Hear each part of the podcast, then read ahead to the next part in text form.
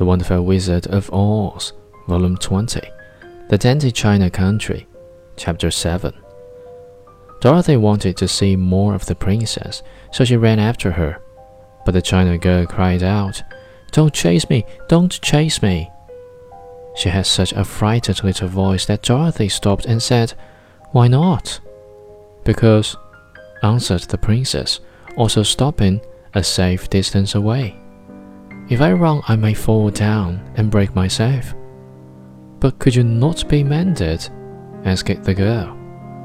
Oh, yes, but one is never so pretty after being mended, you know, replied the princess. I suppose not, said Dorothy. Now there is Mr. Joker, one of our clowns, continued the China lady, who is always trying to stand upon his head. He has broken himself so often that he is mended in a hundred places and doesn't look at all pretty.